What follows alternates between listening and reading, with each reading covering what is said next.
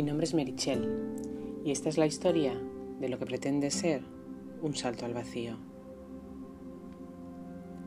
Dicen que cuando nos abrimos a todo lo que pueda venir sin temor y sin miedos, empiezan a llegarnos señales y respuestas que dan luz a las dudas y a los miedos que nos planteábamos hasta ese momento.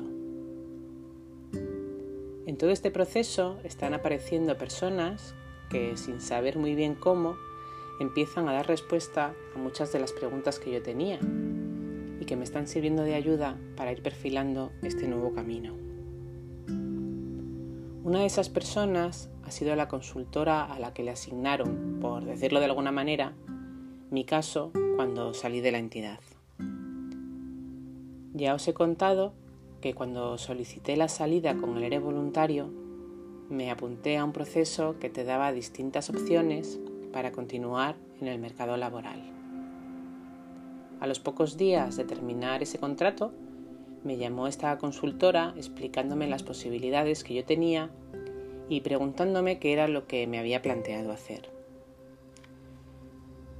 Cuando le expliqué los motivos de mi salida y lo que de verdad me movía, debió verlo tan claro que iba por la vía del autoempleo, que me metí en una rueda de formación que me está enseñando un universo de conocimientos que me tienen hasta sobrepasada. Tengo la sensación de que no todo lo que estoy escuchando, todo lo que me cuentan es tan realista como parece.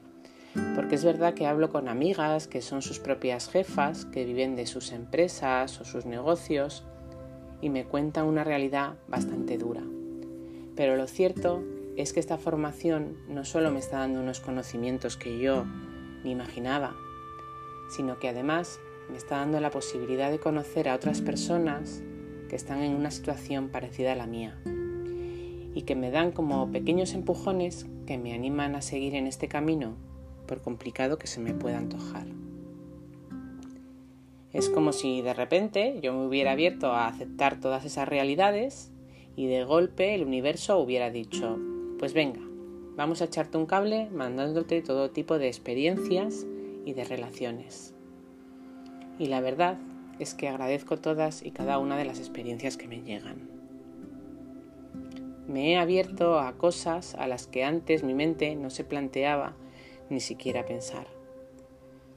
Voy a todo tipo de talleres, hablo con todo aquel que crea que me puede aportar algo y con el que no también, porque al final acabo aprendiendo cosas nuevas. Pregunto las dudas que van apareciendo y escucho como si la vida me fuera en ello. Y así, sin darme cuenta, recibo respuestas que me tienen con la boca abierta y que me hacen ver una realidad distinta a la que yo conocía. Antes tenía una mirada unidireccional y ahora todo me parece interesante tengo la sensación de que todo me aporta algo. Y me pasa un poco como a mi amiga Susana, que quiero saber sobre todo, quiero saber sobre cualquier materia, lo cual me quita mucho tiempo, pero como ahora lo que tengo es precisamente eso, tiempo, pues quiero aprovecharlo. Y en esa apertura de mente en la que estoy, he empezado un proceso de coaching que también me está ayudando, porque me está permitiendo acceder a partes de mí misma que tenía un poco ocultas, posiblemente porque me gustaban menos y prefería tenerlas un poco más escondidas. Laura, otra de las integrantes de Somos Sanga, que de esto no he hablado todavía y estoy pensando que necesitaría un capítulo completo, pero bueno, eh, sigo con lo que os decía. Laura nos ofreció la posibilidad de realizar sesiones de coaching para permitir que los estudiantes de este tipo de desarrollo personal pudieran realizar sus prácticas para certificarse con nosotras. Y en esta apertura de mente que tengo a todo lo que pueda venir, tardé 0,0 segundos en apuntarme. Total, que hace unas semanas empecé estas sesiones de coaching con una chica asturiana que me están sorprendiendo por las cosas que me están enseñando. El primer día hicimos una dinámica que me resultó muy útil para darme cuenta de la imagen que yo quería proyectar de mí misma y la que realmente tenía sobre mí. Y entonces apareció el temido síndrome del impostor y aparecieron las inseguridades. Pero también me di cuenta de las capacidades que realmente tenía y que no era capaz de vislumbrar.